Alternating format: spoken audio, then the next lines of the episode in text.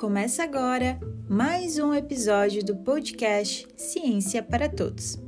Somos estudantes do Centro de Ciências Agroveterinárias da UDESC, o CAV, e estamos dispostos a compartilhar com você sobre a descoberta de medicamentos, a história de vida dos cientistas, além de como realizar alguns experimentos e mais. Além do Spotify, o programa Ciência para Todos, da Universidade para a Escola, também está no Instagram, arroba CiênciaCave. Segue lá! Oi, gente, tudo bem? Aqui é a Júlia e continuando a nossa série sobre farmacologia, no episódio de hoje, eu e a Ana vamos falar um pouquinho sobre a aspirina. A aspirina é um dos medicamentos mais utilizados em todo o mundo e sua história teve início há mais de 3.500 anos.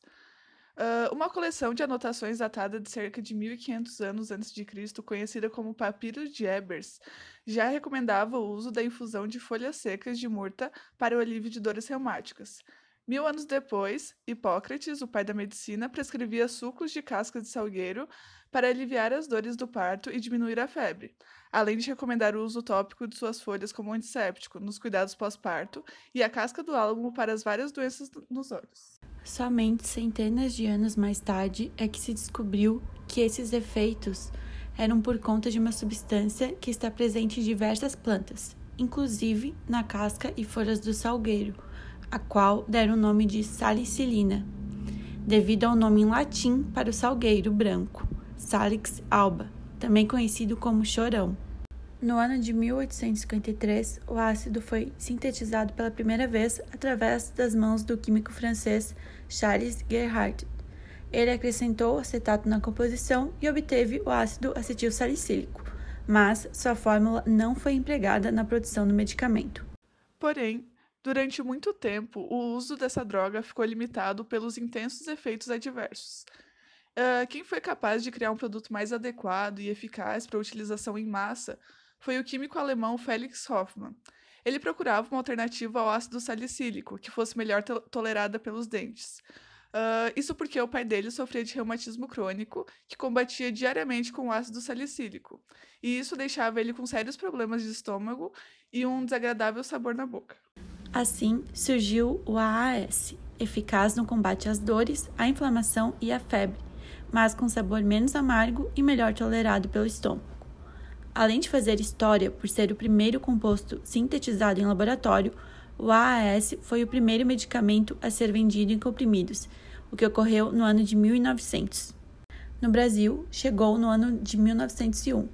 A aspirina foi registrada internacionalmente pela Bayer em 1906. Na época, era chamada de The Wonder Drug, a droga maravilha.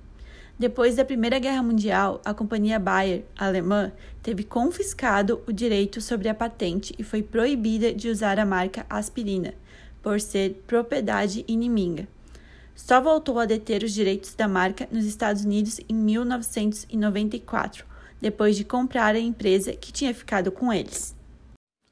Por ser um medicamento barato, ele é a droga mais disseminada sobre a face da Terra. São produzidos anualmente 40 toneladas e foram publicados mais de 26 mil trabalhos científicos sobre ela. Em 1966, o MIT, nos Estados Unidos, fez uma pesquisa onde eles perguntavam às pessoas qual seria a invenção que as pessoas não estavam dispostas a abdicar. A aspirina teve duas vezes mais citações que o computador pessoal. Ainda em 1969, as aspirinas da Bayer foram incluídas no kit de automedicação que os astronautas levavam na missão Apollo 11, que levaram para a Lua.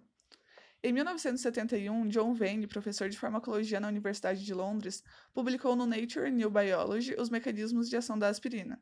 O investigador descobriu que o fármaco inibia a síntese de prostaglandinas, que são moléculas envolvidas nos processos inflamatórios e na formação de coágulos. Essa descoberta ampliou ainda mais o uso desse medicamento que, além das já conhecidas funções de antitérmico, anti-inflamatório e analgésico, também passou a ser usado como antiagregante plaquetário. E nisso ele pode ser usado no tratamento e prevenção do infarto, AVC e outros distúrbios de coagulação. Uh, dezenas de, de, ensaios foram publicados com milhares de pacientes e comprovaram também que a administração de doses baix, baixas do ácido acetil salicílico depois de um derrame cerebral ou ataque cardíaco reduz o risco de um segundo episódio, que é a chamada prevenção secundária.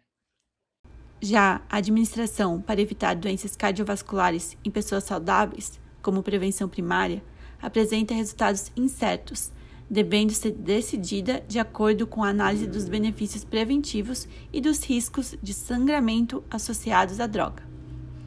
Em resumo, essa é uma das drogas com maior distribuição em todo o mundo e de extrema relevância para a história da farmacologia, ajudando a salvar diversas vidas. Espero que vocês tenham gostado de conhecer um pouco da história desse medicamento. Sigam a gente no Instagram, CiênciaCave, para continuar acompanhando os nossos conteúdos. Até mais!